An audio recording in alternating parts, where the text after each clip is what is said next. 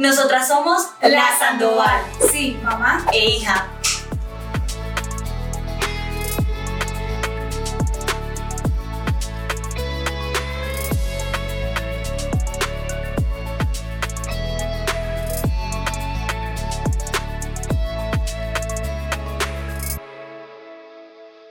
Hola, bienvenidos a otro café de las 5.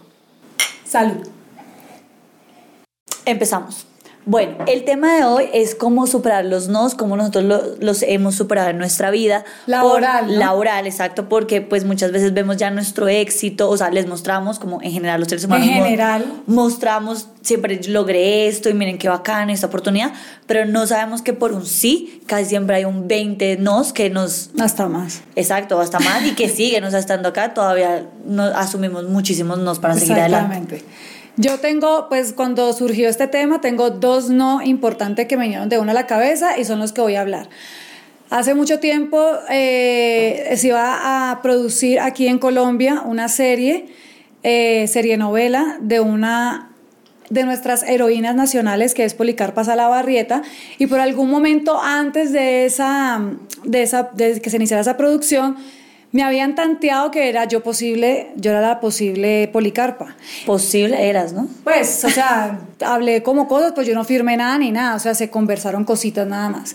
Entonces, bueno, yo me tomé súper en serio el tema, hasta me fui con mi mamá y con Valeria, nos fuimos a Villeta a conocer la- el pueblo, la casa de Policarpo, o sea, yo estaba muy entusiasmada, porque ese es uno de mis sueños, poder interpretar un personaje al que le pueda hacer honor al interpretarlo. Por supuesto, cuando mm, supe que no iba a ser yo, que ya, se estaba, ya estaba firmándolo otra actriz, que es una gran compañera, amiga y paisana, Carolina Que Ramírez, amamos. que la amo.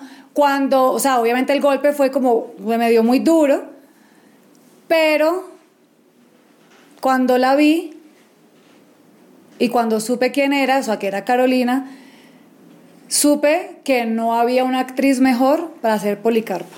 Mucho, incluso mucho mejor de lo que yo quisiera o me hubiera imaginado yo ahí. Entonces sí fue como un golpe, pero... y lloré y todo. Mm, Yo me acuerdo de esa llorada, mija. Yo lloré, yo lloré. Estaba súper triste, Sí, ¿no? yo estaba bien golpeada porque me había hecho muchas ilusiones. O sea, creo que es la única vez que te he visto así por no ganarte algo, como que siempre eres muy práctica, pero sabes, te... Sí, te ¿sabes? porque por eso, porque por eso mismo, porque es como un sueño mío poder interpretar un personaje que haya existido en la vida real y poderle hacer el honor de interpretarlo y bueno, interpretarlo bien, ¿no? pasar, madre. Entonces sí, amén. Entonces, eh, pero cuando supe que era Carolina y vi su trabajo, o sea, sabía que mejor Policarpa no podría haber existido dentro de las actrices colombianas de ese momento. Y, ah, bueno, eso con segundo no. Eh, Hizo bueno, primero. el, el primero o el primero que así me acuerdo mucho fue que, bueno, yo cuando era chiquita hacía teatro musical, es decir, bueno, cantaba, bailaba y actuaba. Y mm, siento que nunca el canto ha sido como mi fuerte, pero creo que de niña yo sí lo quería mucho. Me gustaba cantar, no sé si ser cantante, pero sí era- me gustaba mucho. Eh, bueno, como no era algo que se me daba de pronto tan fácil como el baile, la actuación en, en ese momento en el que estaba, finalmente, después de tomar clases y estar pues en todo esto, me gano un solo de canto eh, nos hacían audiciones como en la academia, entonces yo me paré, en verdad lo hice muy bien, o sea, había como una evolución y todos, de hecho, hasta mis compañeras que eran como, uy, como que canto súper lindo, me lo dan al frente de todo el mundo y yo, no, o sea, me había ganado un Oscar, o sea, yo era como literal porque era un sueño de que siento que un solo en esa academia era algo muy importante eh, de, de canto, pues, y me lo gano y tal, y bueno, nunca entendí, o sea, literal siempre será un misterio, pasaron los días y cuando ya vamos a hacer esto realidad, porque nosotros grabamos discos y grabamos estos solos y todo, me lo acortaron, o sea, un, un solo largo, porque los solos eran como varios parrafitos de la canción, me dejaron que sí, una línea. Y eso a mí me dio súper duro, aparte en, en ese momento no dije nada, tenía como 12, 13 años, no sé, es como que no dije nada y luego un día me salió y con el director, como que él tampoco, o sea, lo amo y tenemos súper buena relación, pero digamos que sí fue algo que me afectó muchísimo en ese momento y que creo que es un no que no es superado del todo. O sea, me quería compartirlo por eso, porque creo en mí una barrera muy grande con el canto. Y ahorita la próxima también tiene que ver con el canto. Y constantemente el canto viene a mi vida como de una manera rara. Eh, y sí siento que tengo como esa deuda conmigo misma. No de que voy a aprender a cantar para ser cantante y demostrarles a todos que es lo que nunca he querido, pero sí quiero sentirme muy segura cantando por mí, porque siento que yo era segura y que a mí me gustaba y que tenía mi cosita, pues no era la mejor cantante, pero tenía mi chispa. Ay, tiene una voz linda, mi Mi mamá me dice que tengo una voz linda, mucha gente, o sea, cuando he tomado clases, como que eres una voz no prodigiosa, pero linda. Y yo misma como de ese primer no me traumatizó tanto que fue como, ah, no, esto es para, no es para mí. Entonces, bueno, creo que tengo esa deuda, ya cuadré con un profesor de volver a mis clases de canto para mí, para ser una artista completa. Y bueno, quién sabe, si logro otras metas antes, quién sabe, después sale Valeria Zingin. Mentira, mentira, Checho. Es mentira. Pero quién sabe, mire, una cosa. Bueno, mi, mi otro, otro no que fue, pues utilizó uno mucho más reciente. Estaba yo un domingo, mentira, era un domingo, literal, era un domingo. O sea, ¿quién te manda un casting un domingo así? Entonces me llega un domingo, Mami, sí pero así desde España, un casting, una agencia de, o sea, ta, ta, ta, me llega que mira, que te quieren para, para que hagas este casting. Cuando yo, que hay que grabarlo más o menos mañana, que hay que mandarlo ya. Y cuando yo abro el correo, y era una serie española con uno de los mejores productores españoles, uno de los productores españoles en tendencia de, de, de España, Alex Pina, si me está escuchando, era yo. Eh, entonces, eh, y como que se genera a mí esa, esa ilusión, porque eso es un sueño mío también, laboralmente hablando, Por trabajar favor, si hay un director español viendo esto, por favor, contrátela. trabajando- Contrátela. Trabajando, trabajar en España siempre ha sido un sueño desde, desde que empecé esta carrera. Entonces fue como, jue madre, ¿sabes? Me llegó un domingo así, ta, ta, ta, es por algo. Movilicé todo, preparé mi casting, hice todo, todo, todo. Y, y bueno, al final. qué no- pasó? al final no quedé. Ay, yo pensé que había pasado algo. No, no, o sea, pandé mi casting, todo fue como súper la ilusión y bueno, después cuando ya veo que empiezan a, a las grabaciones, porque por, por Instagram pues ellos publicaron la productora y bueno, fue como una esa desilusión de bueno y ver quién era la actriz, entonces la veo físicamente no somos para, o sea, no tenemos una... o sea, Ah, esa serie que yo también sí, hice sí, tú también casting. hiciste casi, pero ya no le importó a mí sí. No, a mí sí me importa, sino que yo desde que leí el casting sentía Era como muy que no. niña, era muy niña. Como que no tenía el porte para. Era Sí. una prostituta. Y yo, pues, estaba ahí. No, pues es que éramos Sin prostitu- tetas me parece. No. Prostitutas, es la serie se llama Sky Rojo. Eh, son Lo prostitutas, intentamos, son prostitutas, pero, pero que están en trata, o sea, las han llevado engañadas. Pues, Claro, es que va- depende, por- depende del foco. le- le- si le dieron, o sea, digamos, Lali, que era la que yo había hecho, sí, tampoco es tan voluptuosa, pero sí se ve mucho más grande que yo. Sí, qué entonces, te reíste? Porque tengo una conversación con Carlitos. Carlitos es nuestro maquillador que nos está observando y escuchando.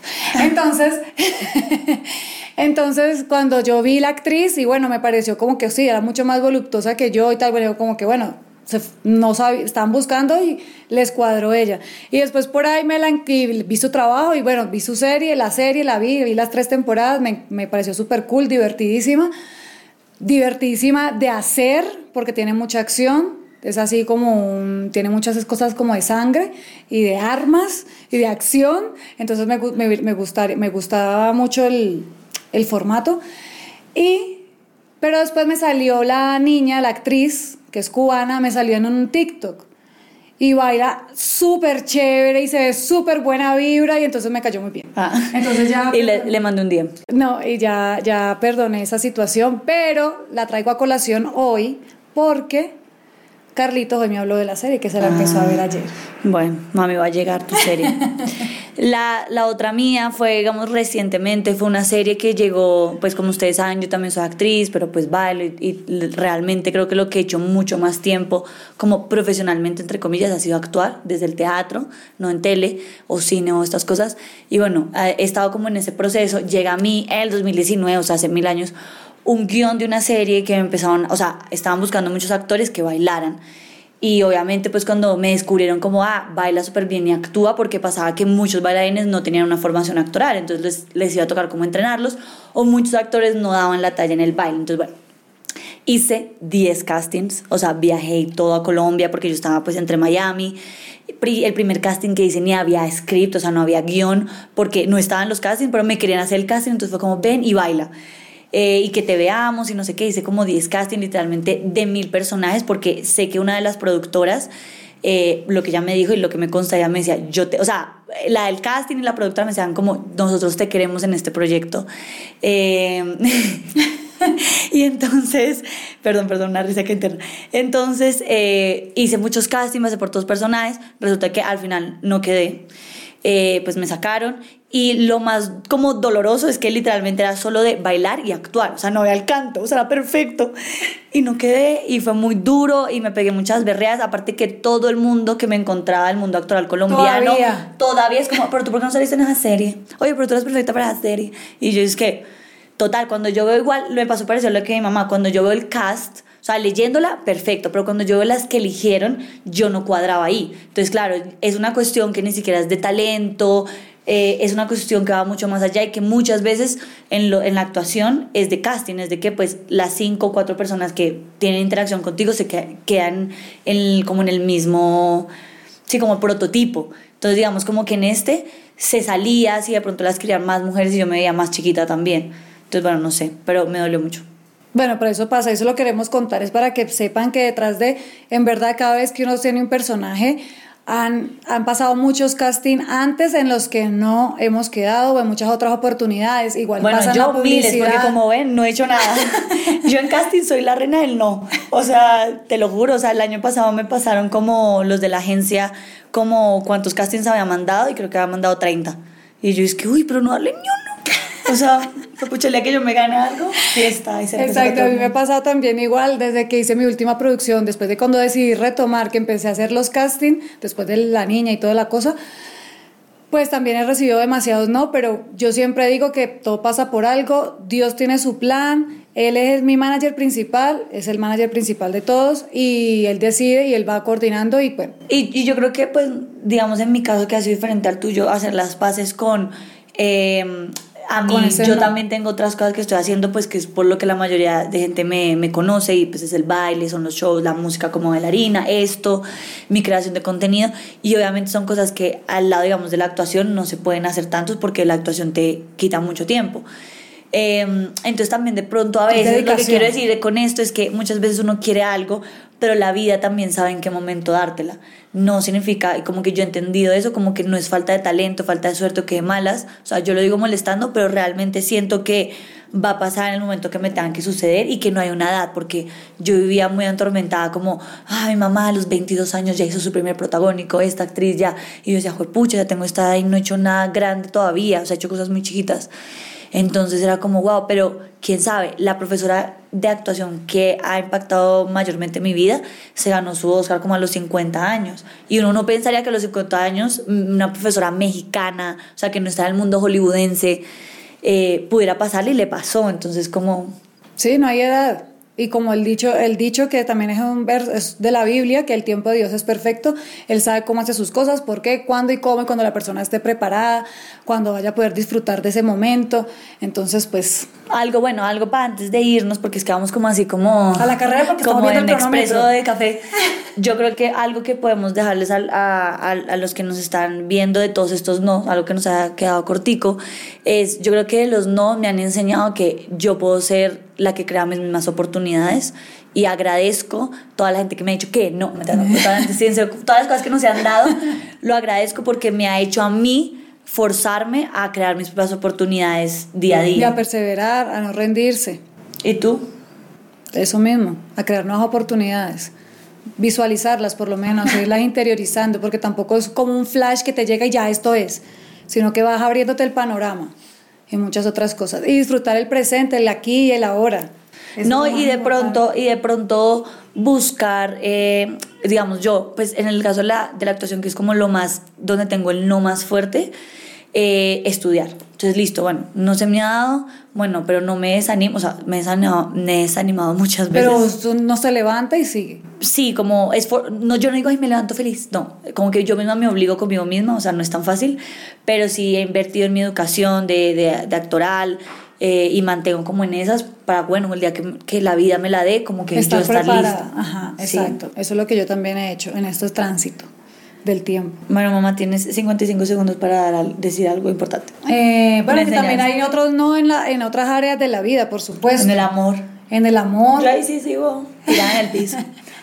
en oportunidades de viaje, siempre dice, todo pasa por algo, porque a veces uno no sabe, se le cayó el paseo y uno no sabe qué pasaba en ese paseo, o un negocio, una cosa, todo pasa por algo. Así que no nos angustiemos, hay que en verdad aceptar, aprender a aceptar lo que la vida nos está dando y a fluir con ella. Es difícil, pero podemos hacerlo. Sí, así que bueno, yo creo que detrás de todo artista o persona que usted admire, deportista, empresario. A los deportistas les ha tocado sí, sufrir toda muchísimo. la gente que yo creo que logra algo en su vida tiene demasiados nos No. detrás. Y, y eso es lo que creo que yo puedo decir algo y creo que cada vez me doy cuenta que no es el talento lo que te lleva o la suerte, sino la resistencia de No, es una no mezcla, rendirte. es una mezcla de todo, pero los deportistas son súper, ¿sabes? Súper. ¡Ey! Eh. 15, 15 exactos. Ay, cancelar, ya, perdón. La Bueno. tecnología me atropella. Muchas gracias por acompañarnos en este episodio, capítulo, cápsula, sección del Café de las 5. Gracias, chao. Chao.